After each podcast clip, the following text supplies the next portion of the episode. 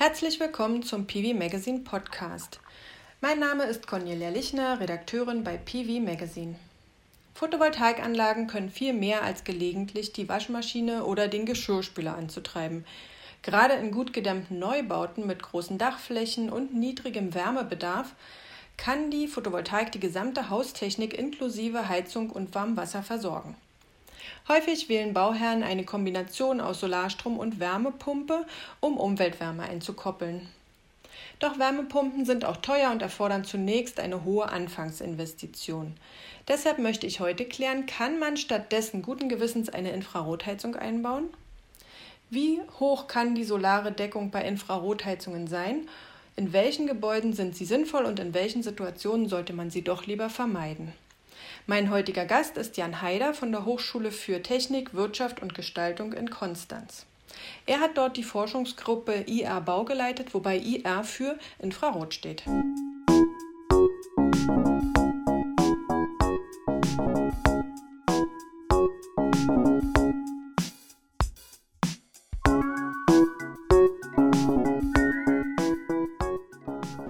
Magazine Podcast heute mit Jan Haider von der HTWG Konstanz. Seine Forschungsgruppe hat im April eine Studie veröffentlicht, in der Infrarotheizungen plus Photovoltaikanlage verglichen wurden mit einer Wärmepumpeninstallation. Wir wollen klären, welche Empfehlungen sich für Neubauten und Sanierungen ableiten lassen. Jan Haider ist Architekt und Experte für energieeffizientes Bauen. Herzlich willkommen im PV Magazine Podcast. Ja, guten Tag, Frau Lichner. Auch von meiner Seite vielen Dank für Ihr Interesse an unserer Studie. Ihre Studie ist ja 215 Seiten lang. Da können wir hier im Podcast natürlich nur einen ersten Überblick geben. Ähm, Sie beginnen mit den Grundlagen und der Technologie, bevor Sie zu Messungen und Simulationen kommen. Und das ist sicherlich auch hier im Gespräch die beste Herangehensweise. Auf den ersten Blick ist eine Infrarotheizung ja eine einfache Sache. Es ist eine elektrische Direktheizung. Das heißt, ich schließe sie an die Steckdose oder das Stromnetz an, schalte sie ein und bekomme Wärme raus. Was unterscheidet eine Infrarotheizung von zum Beispiel einer elektrischen Fußbodenheizung oder einem Lüfter? Also zunächst muss man vielleicht kurz erklären, was eigentlich eine Infrarotheizung oder wie eine Infrarotheizung ähm, in der Regel aussieht. Das ist meistens eine Platte, die so etwa ein, ein auf einen Meter oder 60 auf 1,20 Meter äh, groß ist und so vier bis oder zwei bis fünf Zentimeter dick. Die kann man an der Wand befestigen oder an der Decke befestigen und ähm, kann sie relativ einfach mit einem Stromkabel am Stromnetz anschließen. Und dann wird diese Platte warm. Grundsätzlich äh, der Unterschied zu den anderen äh, genannten Heizungsarten ist, dass bei einer Infrarotheizung versucht wird, die Wärmeabgabe über Konvektion und Wärmeleitung zu verringern und den Anteil der Wärmeabgabe über Wärmestrahlung, also Infrarotstrahlung, zu erhöhen. Was ist eigentlich Infrarotstrahlung? Wie entsteht sie und kommt sie bei anderen Heizungstechnologien auch vor? Infrarotstrahlung kommt in, bei jeder Heizungstechnologie vor. Ähm, Infrarotstrahlung ist ein immer ganz natürlicher Prozess. Jeder Körper über dem absoluten Nullpunkt von minus 273 ähm, Grad Kelvin sendet und empfängt zu jeder Zeit Infrarotstrahlung. Ähm, also komplett anders als jetzt zum Beispiel elektromagnetische Strahlung bei einem Mobiltelefon. Ähm, ist Infrarotstrahlung etwas ganz Natürliches, was uns schon immer und überall umgibt. Größte Strahlungsquelle auf der Erde ist zum Beispiel die Sonne. Etwa 50 Prozent der Strahlung, die hier die Erde erreicht, ähm, befindet sich im Infrarotspektrum. Und bei diesen Infrarotheizungen wird jetzt gezielt Infrarotstrahlung abgegeben. Wie funktioniert das? Hier wird versucht, die eingesetzte elektrische Energie dazu zu verwenden, möglichst die dem Raum zugewandte Oberfläche zu erwärmen. Diese wird dann warm und die Strahlungsleistung nimmt zu, je größer der Temperaturunterschied zwischen strahlendem und bestrahltem Körper ist. Ähm, bei einer Infrarotheizung muss man daher das, ähm, schauen, dass man die Heizung so konstruiert, dass möglichst wenig Wärme an der Seite oder aus der Rückseite entweicht und möglichst sich nur die Heizungsvorderseite erwärmt. Und die Heizungsvorderseite, die ist dann praktisch richtig heiß. Muss man sich das vorstellen wie eine Herdplatte? Ja, mehr oder weniger ist eine Herdplatte eigentlich äh, was Ähnliches, nur dass natürlich die Oberflächentemperaturen nicht ganz so warm werden wie bei einer Herdplatte. Ähm, hier gängige Infrarotheizungsmodelle haben etwa Oberflächentemperaturen zwischen 100 und 180 Grad. Das ist ja schon relativ heiß, also sollte man nicht rauffassen. Also bei 100 Grad Oberflächentemperatur ist ein Kontakt noch möglich. Bei 180 Grad äh, sollte man nicht mehr unbedingt ähm, die Oberfläche berühren. Jedoch ist auch da meist die Vorgabe, dass man solche Paneele an die Decke hängt, sodass man gar nicht mehr die äh, Fläche berühren kann. Ähm, was man grundsätzlich zu den Oberflächentemperaturen sagen muss, ähm, wir haben in unseren Untersuchungen festgestellt, dass die Wärmeabgabe sehr inhomogen im Raum ist. Das heißt, direkt an der Infrarotheizung hat man eine sehr hohe Strahlungsleistung.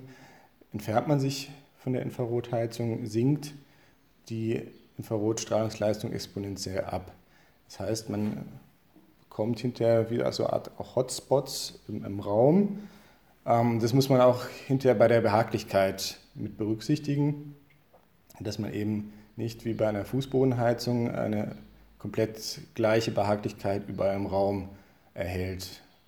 Wir haben ähm, festgestellt, dass eigentlich eine Infrarotheizung, also eine Maximaltemperatur von 100 Grad oder 180 Grad, Grad dazu führen kann, dass man sich, wenn man direkt unter der Infrarotheizung steht, ähm, doch unwohl fühlen kann, weil es einfach zu warm wird am Kopf. Daraus haben wir die Schlussfolgerung gezogen, dass es eigentlich sinnvoller wäre, die Infrarotheizung mit niedrigerer Temperatur zu betreiben, beziehungsweise mehr Leistung zu installieren, damit die Infrarotheizung nie auf voller Leistung, also auf voller Temperatur laufen muss. Die Behaglichkeit ist ja ähm, ein wichtiger äh, Faktor, gerade für, für Heizungen. Ähm, wie also können die Oberflächen im Raum auch unangenehm heiß werden? Sie sagten schon, wenn man also praktisch durch den Raum läuft, merkt man, wo die Infrarotheizung hängt. Aber ähm, merkt man auch, was der Infrarotheizung praktisch gegenüber liegt, dass das auch heiß wird? Nein, das, also wenn man die Infrarotheizung nicht direkt vor einer Wand hängt, merkt man nicht, dass jetzt eine Raumoberfläche so heiß wird, dass man das als unangenehm empfinden würde. Eher im Gegenteil, die bleiben eher kühler als dass sie zu warm werden. Normale Fußbodenheizungen ähm, sind ja weit verbreitet, reagieren aber natürlich sehr träge auf Regelungen. Und jetzt sagen Sie, okay, Infrarotheizungen haben halt hier den Vorteil, dass sie sehr schnell reagieren. Wie schnell ist das und kann das auch zur Einsparung führen? Also diese Reaktionsgeschwindigkeit hängt natürlich davon ab, wie gut das Gebäude gedämmt ist und wie viel Leistung auch letztendlich installiert ist pro Fläche.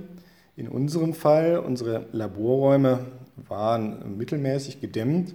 Wir konnten feststellen, dass bei einer Temperatur von 16 auf 20, oder einer Temperaturzunahme von 16 auf 20 Grad die Infrarotheizung etwa zwei Stunden brauchte, um die operative Temperatur von 20 Grad herzustellen. Unsere elektrische Fußbodenheizung mit gleicher Leistung hat etwa doppelt so lange gebraucht. Und die wassergeführte Fußbodenheizung mit der Luftwärmepumpe in Kombination brauchte nochmal deutlich länger, wobei hier auch zum Tragen kam, dass die Wärmepumpe einen modulierenden Betrieb hatte. Das heißt, je nach Außentemperatur hat sie gar nicht die volle Leistung, also die größte mögliche Vorlauftemperatur zur Verfügung gestellt. Das ist auch oder kann nochmal ein Vorteil von Infrarotheizung sein bei der Reaktionsgeschwindigkeit, dass sie eben immer zu jeder Zeit die volle Leistung in den Raum reinbringen können. Hm. Das heißt, man könnte mit einer Infrarotheizung auch so Nachtabsenkungen machen, während man es mit einer wassergeführten Fußbodenheizung eher nicht machen würde? Das kann man machen, ja. Ähm, kann man mit einer wassergeführten Fußbodenheizung auch machen. Eigentlich der Vorteil tatsächlich liegt vor allem, haben wir festgestellt, in der Reduzierung der Übertemperaturen am Tag.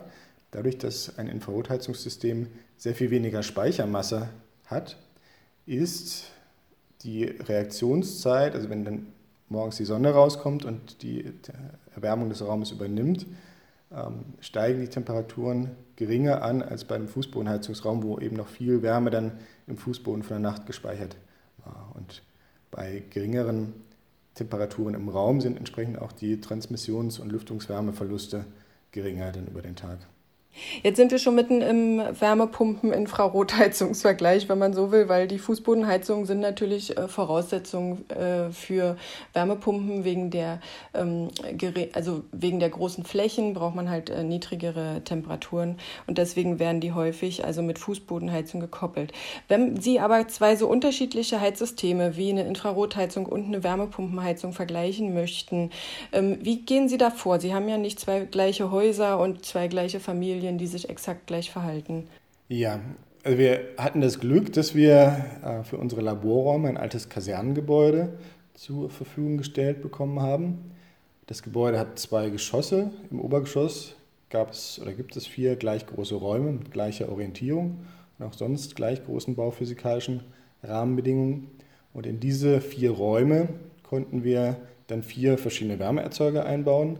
Einmal eine, Elekt äh, eine ganz normale Fußbodenheizung im Heizestrich in Kombination mit einer Wärmepumpe, Luftwasserwärmepumpe und Pufferspeicher. Einmal eine elektrische Fußbodenheizung als Trockenbausystem und in zwei Räume haben wir Infrarotheizung eingebaut, einmal an der Decke aufgehängt und einmal an der Wand aufgehängt. Zusätzlich zu jedem dieser Räume oder in jedem dieser Räume haben wir ein dezentrales Lüftungssystem eingebaut, um eben auch einen realistischen Luftwechsel zu realisieren, weil die Räume ja sonst ungenutzt gewesen wären oder unbewohnt. Das heißt, Sie haben Familienleben simuliert? Ja, genau. Und wie ist der Vergleich zwischen den Systemen ausgefallen? Wer hat wie abgeschnitten? Kann man das jetzt sagen, ohne äh, auf Tabellen zu schauen?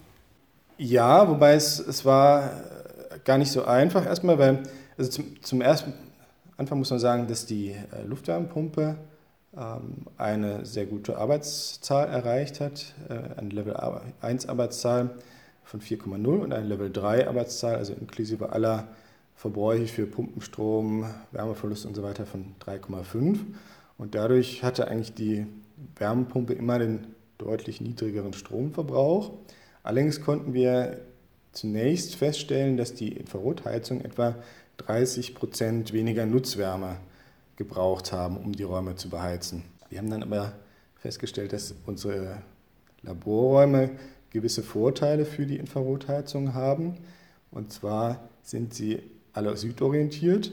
Das führt dazu, dass die Vorteile durch diese geringeren Übertemperaturen am Tag ähm, hier deutlich besser zum Tragen kommen für das Infrarotheizungssystem. Und zum anderen ist der Boden zum Geschoss unten drunter relativ schlecht gedämmt gewesen, dafür aber die Decke relativ gut gedämmt. Das führt dazu, dass die Fußbodenheizung durch den schlecht gedämmten Boden deutlich mehr Wärme an das darunterliegende Geschoss verloren hat, die jetzt außerhalb unseres Bilanzraums lag. Normalerweise wäre diese Wärme dann dem Raum unten drunter zugute gekommen und man hätte da weniger heizen müssen. Aber da das bei uns ja nicht mitgemessen wurde, ähm, war die Energie erstmal verloren für die Infrarotheizung. Im Gegenzug hatte die Infrarotheizung an der Decke ähm, eine deutlich besser gedämmte Decke an ihrer Oberseite und die Wärmeverluste hier waren ähm, deutlich geringer. Und wie konnten Sie diese systematische Benachteiligung äh, der Wärmepumpe ausgleichen? Wir haben dann parallel zu den Messungen ein Simulationsmodell erstellt in einem dynamischen Gebäudesimulationsprogramm und haben dann dieses Simulationsmodell anhand der durchgeführten Messungen validiert. Und mit diesem validierten Simulationsmodell konnten wir dann praktisch Räume oder Systeme unter Standardbedingungen simulieren. Dabei kam heraus, dass der Nutzwärmebedarf, der Unterschied etwa auf 5 bis 10 Prozent sinkt und beim Stromverbrauch dann der Faktor 3 zwischen Infrarotheizung und Wärmepumpe mit Fußbodenheizung liegt. Das heißt, die Infrarotheizung verbraucht dreimal so viel Strom wie die Wärmepumpe? Genau. Okay. Ungefähr. Also kann man immer nicht ganz genau sagen, kommt natürlich immer darauf an, wie gut das Wärmepumpensystem läuft.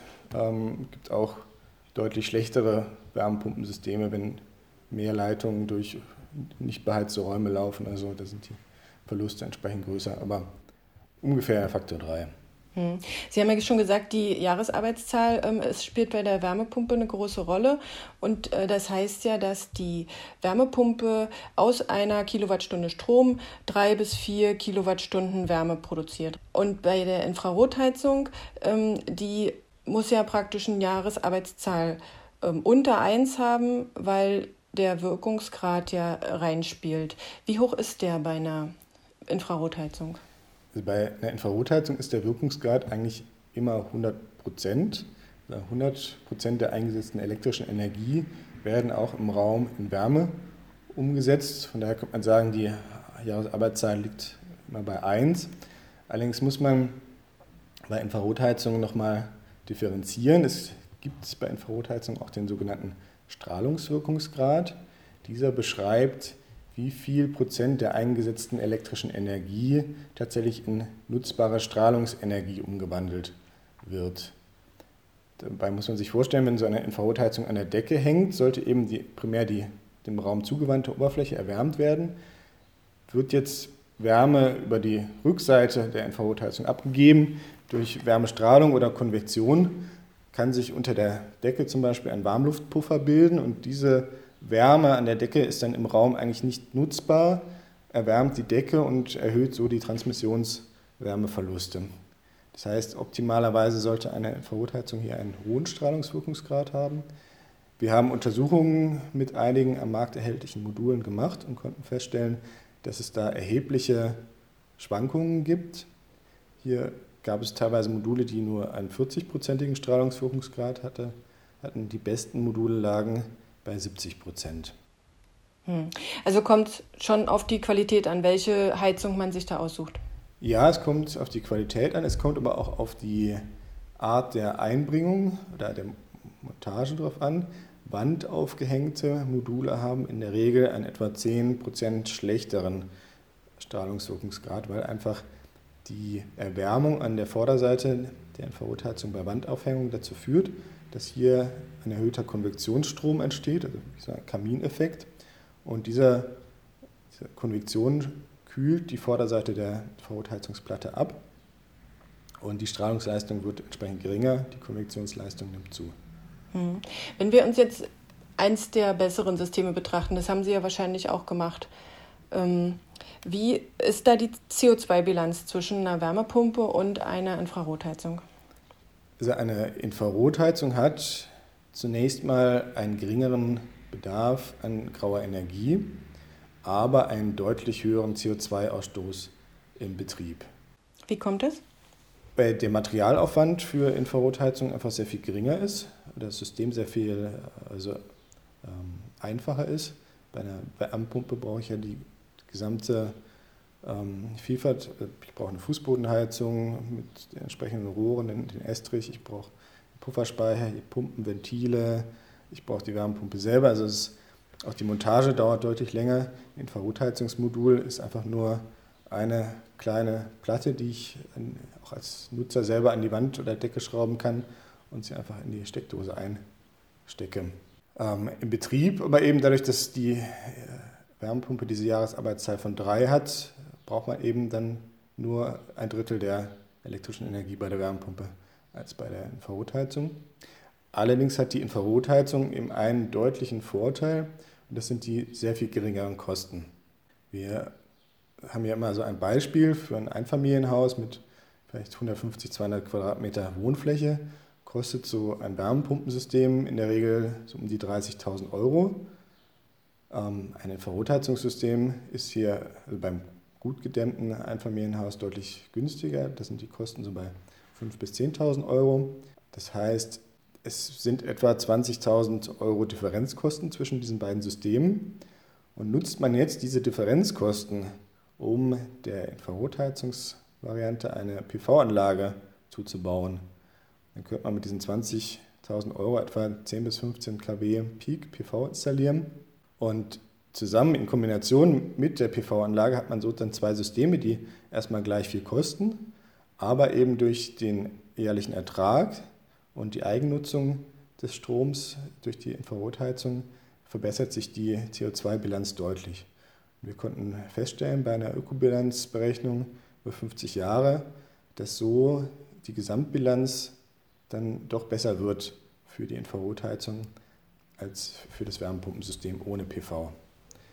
Mhm. Weil Sie sozusagen die Photovoltaik, den Photovoltaikstrom immer auf die äh, positive grüne Seite bilanziert haben quasi. Genau, das muss man natürlich auch nochmal differenzierter betrachten. Die einfachste Rechnung ist da ganz klar die Jahresbilanz, dass man einfach schaut, wie viel ja, gibt es an Verbrauch, wie viel an Erzeugung. Ähm, das spiegelt aber natürlich nur die halbe Wahrheit wider. Natürlich hat man diese Ungleichzeitigkeit in Verbrauch und Erzeugung. Im Winter verbraucht man viel mehr, erzeugt viel weniger mit der PV-Anlage. Deshalb haben wir noch eine zweite Bilanzierungsmöglichkeit oder Methode überlegt. Und zwar, dass man tatsächlich die, also nicht die Jahresbilanz bilanziert, sondern den Reststrombedarf der beiden Systeme. Also wie viel die Systeme noch aus dem Netz an Energie beziehen. Und wenn man es dann so rechnet, äh, müsste man eine viel größere PV-Anlage zubauen und auch die Gebäudegröße, die man mit einer Infrarotheizung plus PV beheizen kann, reduziert sich erstmal, weil man eben dafür sorgen muss, dass die Infrarotheizung mit einer auf Eigenverbrauch optimierten Regelung auch im Winter nicht mehr aus dem Netz bezieht als äh, ein entsprechendes Wärmepumpensystem, weil man da auch anschließend dann überlegen muss, was nimmt man dann alles rein in diesen Bilanzraum? Also nimmt man da nur die Infrarotheizung mit rein oder nimmt man bei der Infrarotheizungsvariante auch wieder die Energie für Warmwassererzeugung und Haushaltsstrom mit rein?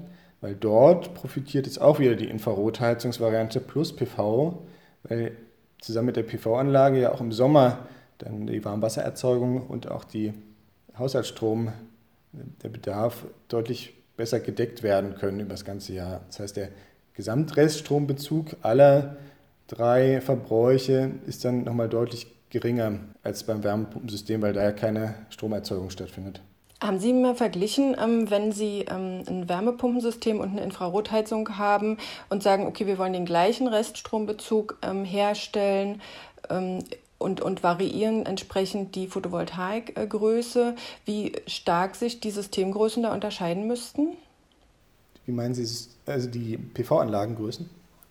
Genau, also äh, die Infrarotheizung müsste ja vermutlich äh, eine höhere oder eine größere Photovoltaikanlage haben als die Wärmepumpenheizung. Und, und wie haben Sie da einen Faktor? So wie Sie vorhin sagten, dass die Infrarotheizung ungefähr dreimal so viel Strom braucht, kann man auch sagen, dass die ähm, Photovoltaik jetzt dreimal so groß sein müsste? Also zunächst mal muss man sagen, dass man, also es ist immer vergleichen zwischen Infrarotheizung mit PV und Wärmepumpe ohne PV. Das hat damit zu tun, wenn ich jetzt zwei Systeme dann habe, einmal die Infrarotheizung mit PV für 30.000 Euro und die Wärmepumpe ohne PV für 30.000 Euro. Wenn ich jetzt der Wärmepumpe ohne PV dann auch nochmal eine PV-Anlage zubaue, wäre das System ja schon bei dann 45.000 Euro Kosten. Da könnte man dann für das gleiche Geld natürlich auch wieder der Infrarotheizung eine größere PV-Anlage zubauen, was die finanziellen und auch ökologischen Vorteile für die Infrarotheizung auch wieder weiter vergrößern würde. Hm. Na gut, aber faktisch sind ja die Dachflächen äh, begrenzt, aber sie sind ja auch vorhanden bei der Wärmepumpe.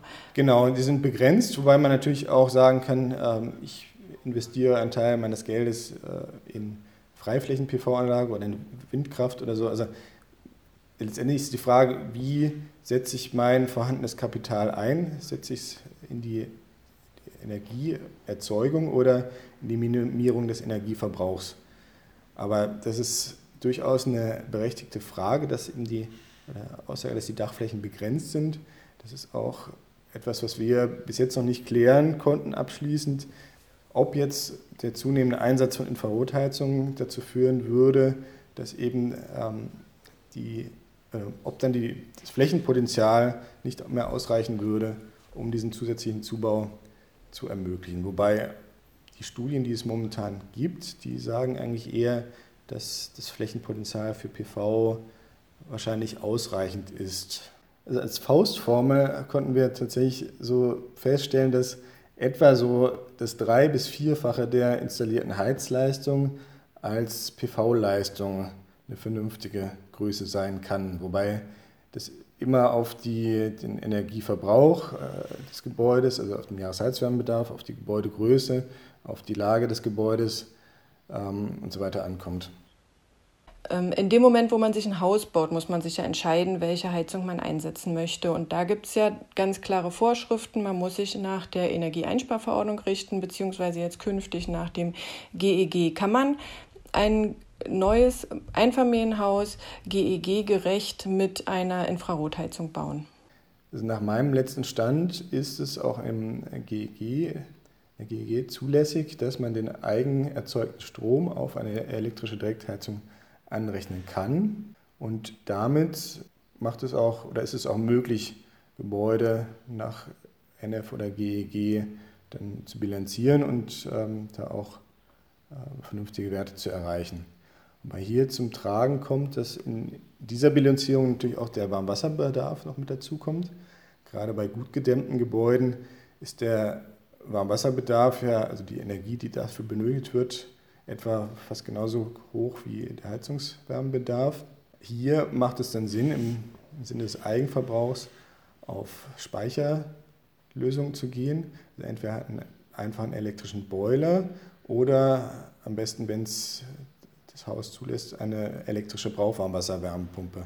Damit kann man dann auch den Bedarf für den äh, Trinkbarwasserstrom nochmal deutlich reduzieren und auch im Gesamten dann eine bessere Bilanz erreichen.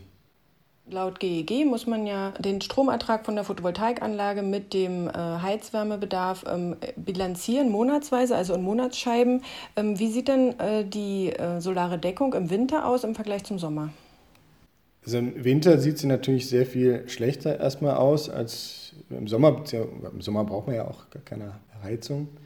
Das große Problem ist da eigentlich die Ungleichzeitigkeit, also auch im Winter, dass man eher nachts heizen will, weil da die Temperaturen am geringsten sind und äh, tagsüber eher nicht.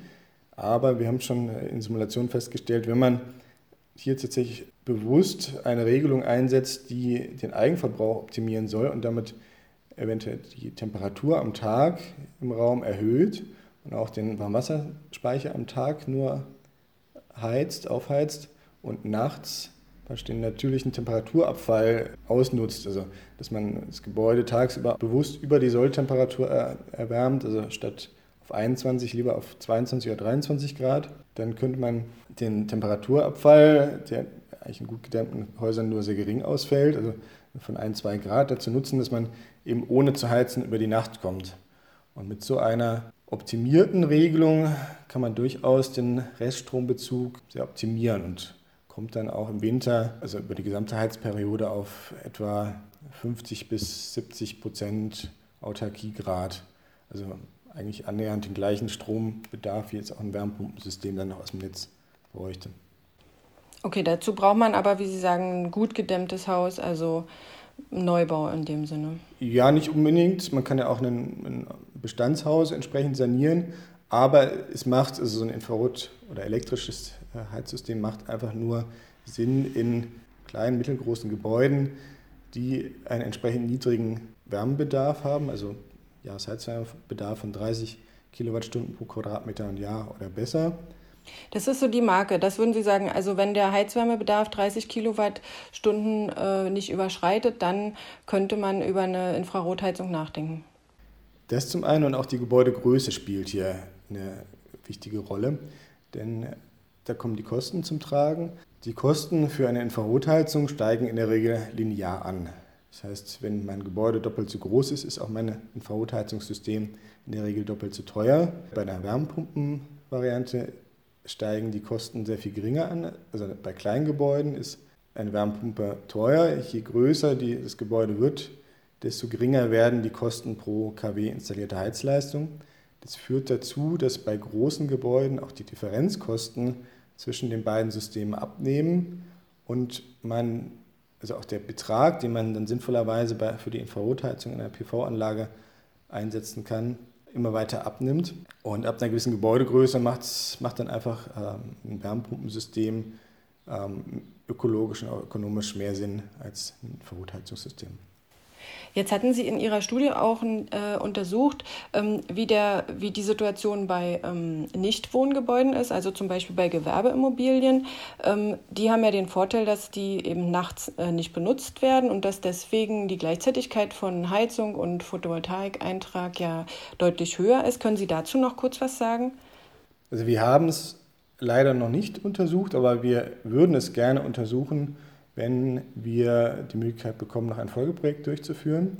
Aber wir, wir, konnten schon feststellen, oder ich habe auch schon ein Gebäude besuchen können, wo der ähm, Bauherr ein Bürogebäude mit Infrarotheizung ähm, und PV-Anlage betreibt. Also nach eigener Aussage hat er in diesem Gebäude ähm, nahezu 100 Prozent ähm, Eigendeckung, weil einfach die Gleichzeitigkeit von Erzeugung und Bedarf da ist. Also die, das Gebäude wird einfach nur tagsüber geheizt, wenn auch die Nutzer da sind. Und äh, im Speziellen wird auch hier nochmal die, diese inhomogene Wärmeabgabe der Infrarotheizung dazu genutzt, dass nur die Arbeitsplätze anwesenheitsgesteuert beheizt werden. Das heißt, nur am Arbeitsraum lokal ist es warm, der Rest des Raums kann eher ähm, geringer temperiert werden. Mhm. Also auch eine ganz gute Methode sozusagen. Und von daher denke ich, sind gerade also Bürogebäude, aber auch Werkshallen oder eventuell auch Kirchen, also oder Gebäude, die nur sehr temporär genutzt werden, eigentlich ähm, ideal geeignet, um hier diese Kombination Infrarotheizung, PV-Anlage einzusetzen. Kommen wir zum Schluss noch mal kurz zur Wirtschaftlichkeit. Sie hatten es ja schon angesprochen, die Anschaffungen bei Infrarotheizungen sind deutlich niedriger als bei ähm, Wärmepumpenheizungen. Dafür verbrauchen sie aber über die äh, Betriebszeit erhebliche Mengen an Strom, während äh, Wärmepumpen ja tendenziell niedrigeren äh, Stromverbrauch haben. Ähm, wenn man das jetzt über viele Jahre vergleicht, 20, 30, 50 Jahre, ähm, welches System schneidet sozusagen über lange Fristen besser ab? Also bei der Wirtschaftlichkeit gibt es für das Infrarotheizungssystem tatsächlich bei kleinen und gut gedämmten Gebäuden deutlich größere Vorteile noch als bei der ökologischen äh, Verträglichkeit. Da einfach die Differenzkosten doch sehr groß sind bei kleinen Gebäuden, kann sich so auch ein Infrarotheizungssystem lohnen oder wirtschaftlich lohnen, selbst ohne PV-Anlage, wenn man einfach diese 20.000 Euro Differenzkosten erstmal über die äh, lange ähm, Dauer dann wieder mehr verheizen muss. Aber die haben wir ja schon am Anfang jetzt für eine Photovoltaikanlage ausgegeben, habe ich verstanden. Ja, wenn man es jetzt nicht für eine Photovoltaikanlage ausgeben würde, also wenn man jetzt einfach nur sagen würde, ich habe jetzt das Infrarotheizungssystem, das baue ich ein, das kostet jetzt nur 10.000 Euro. Dann habe ich 20.000 Euro und diese 20.000 Euro muss ich dann über den, müsste ich über, könnte ich über den Betrieb, die Betriebsdauer dann für die Mehrkosten von Strom, für die elektrische Direktheizung ausgeben. Und das kann eben dazu führen, dass selbst so ohne PV-Anlage es wirtschaftlicher aussehen kann für ein Infrarotheizungssystem, wobei es immer, also auch aus ökologischer Sicht, absolut notwendig ist, dass man eine, eine PV-Anlage dazu baut und auch die Betriebskosten werden deutlich geringer, wenn man Infrarotheizung mit einer PV-Anlage kombiniert.